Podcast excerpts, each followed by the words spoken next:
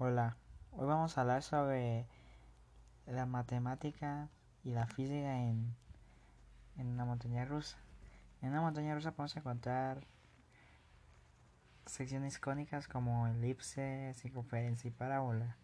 Eh, las elipses se caracterizan en que todos los puntos de su curva tienen una suma de distancia desde dos puntos fijos que es igual a una constante.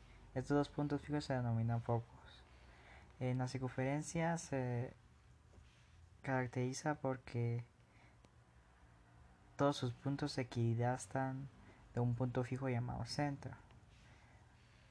Y la parábola se caracteriza por que todos sus puntos están ubicados en la misma distancia de un punto fijo y de una línea recta. Este se llama foco y la línea se llama directriz.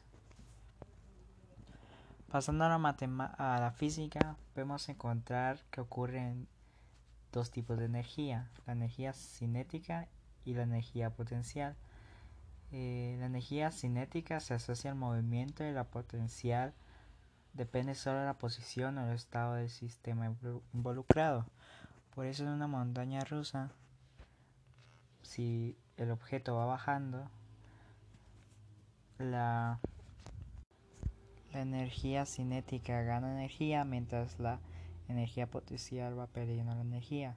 Pero mientras que va cayendo, la energía sumante de los dos siempre va a ser la misma. Por ejemplo, si estamos en una montaña rusa y vamos cayendo y la energía potencial inicial es 100, a mitad del camino vamos a tener energía potencial 50 y energía cinética 50. Luego después de unos ratos vamos a tener energía potencial 25 y energía cinética 75. Y eso es todo.